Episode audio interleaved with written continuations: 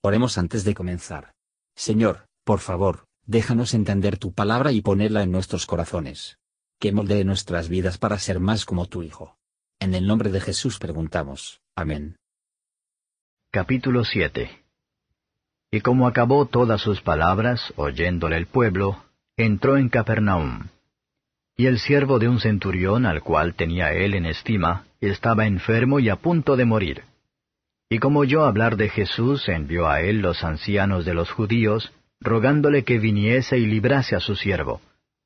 Y viniendo ellos a Jesús, rogáronle con diligencia diciendo, porque es digno de concederle esto, que ama nuestra nación, y él nos edificó una sinagoga. Y Jesús fue con ellos.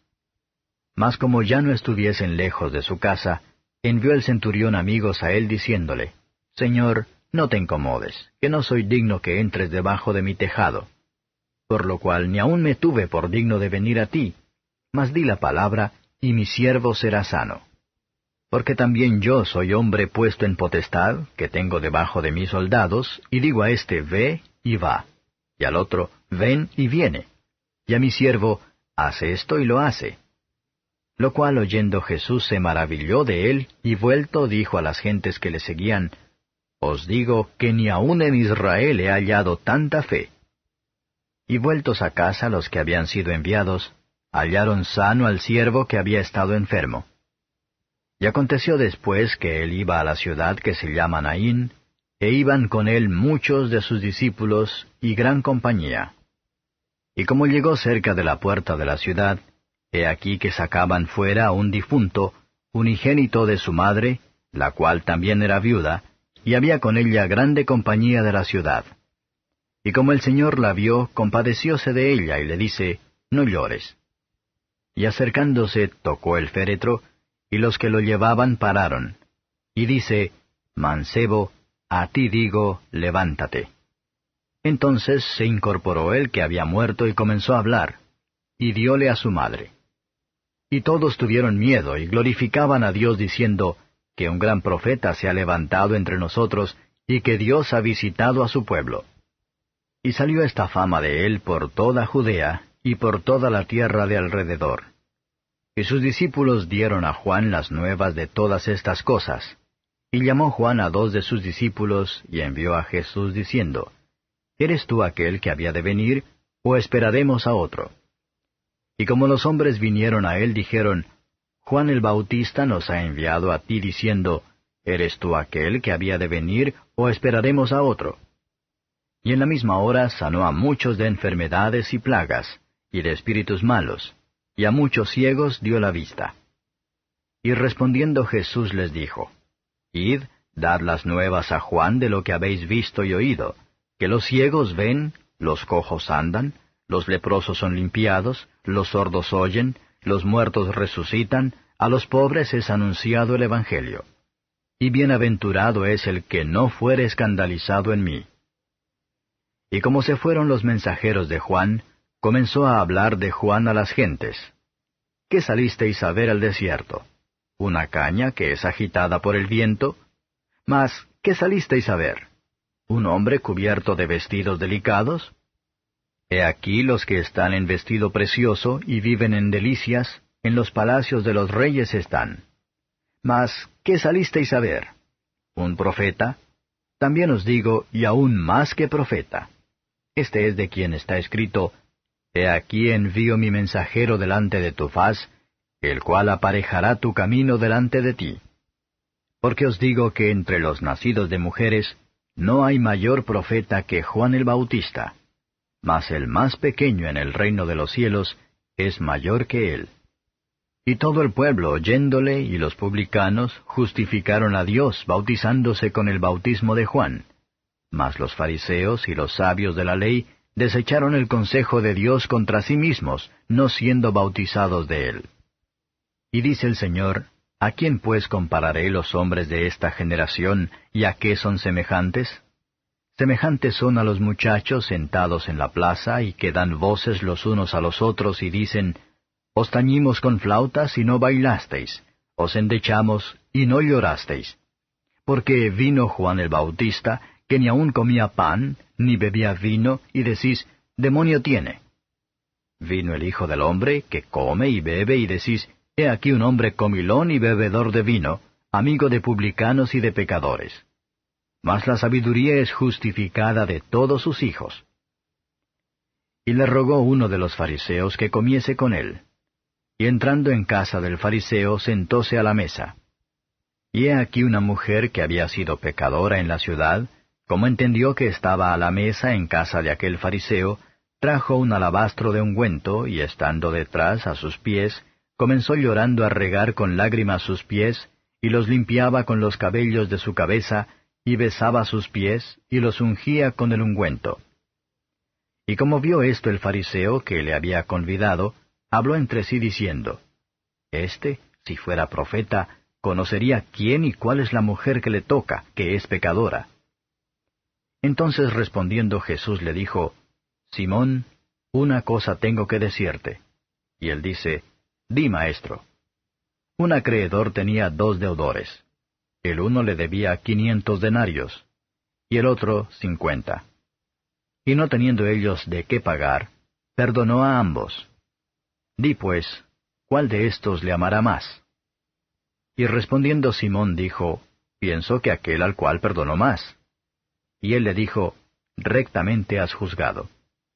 Y vuelto a la mujer, dijo a Simón, ¿Ves esta mujer? Entré en tu casa, no diste agua para mis pies. Mas ésta ha regado mis pies con lágrimas y los ha limpiado con los cabellos. No me diste beso, mas ésta desde que entré no ha cesado de besar mis pies.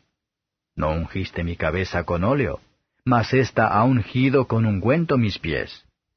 Por lo cual te digo que sus muchos pecados son perdonados, porque amó mucho.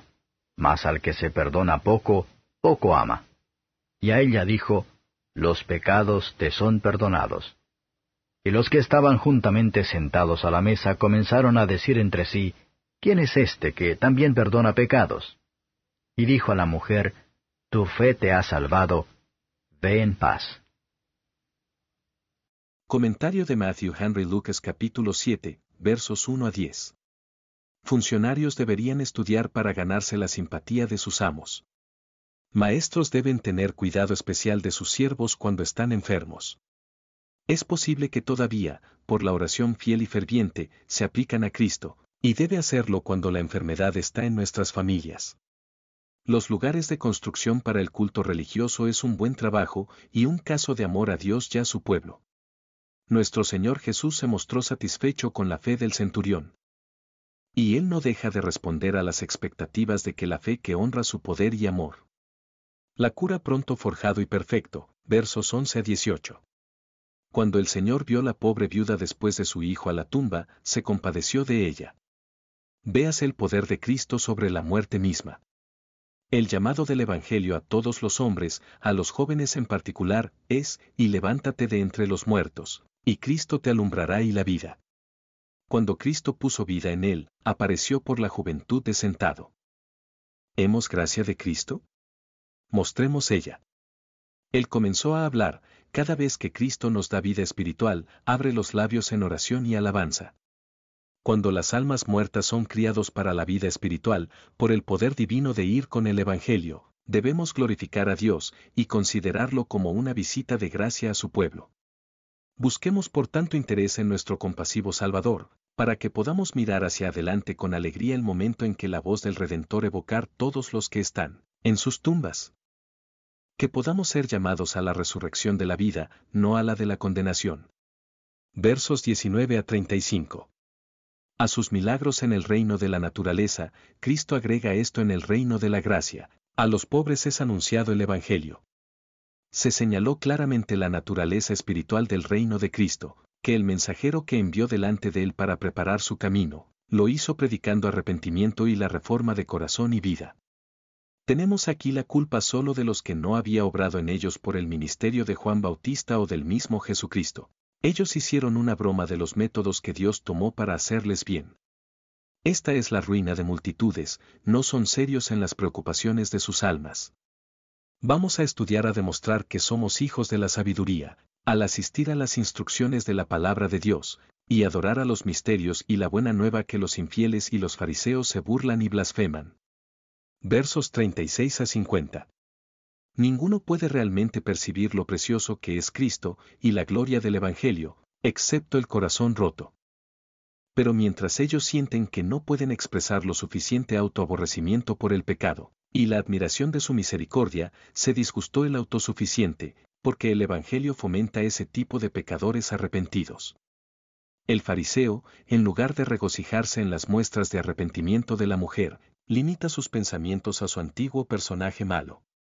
Pero sin perdón gratuito ninguno de nosotros puede escapar de la ira venidera. Este nuestro Salvador misericordioso ha comprado con su sangre. Para que pueda otorgar libremente en todo el que cree en él. Cristo, por medio de una parábola, obligó a Simón que reconocer que el mayor pecador esta mujer había sido, el mayor amor que debía mostrar a él cuando fueron perdonados sus pecados. Aprende aquí, que el pecado es una deuda, y todos son pecadores, son deudores a Dios Todopoderoso. Algunos pecadores son mayores deudores, pero si nuestra deuda sea más o menos, es más de lo que somos capaces de pagar. Dios está dispuesto a perdonar.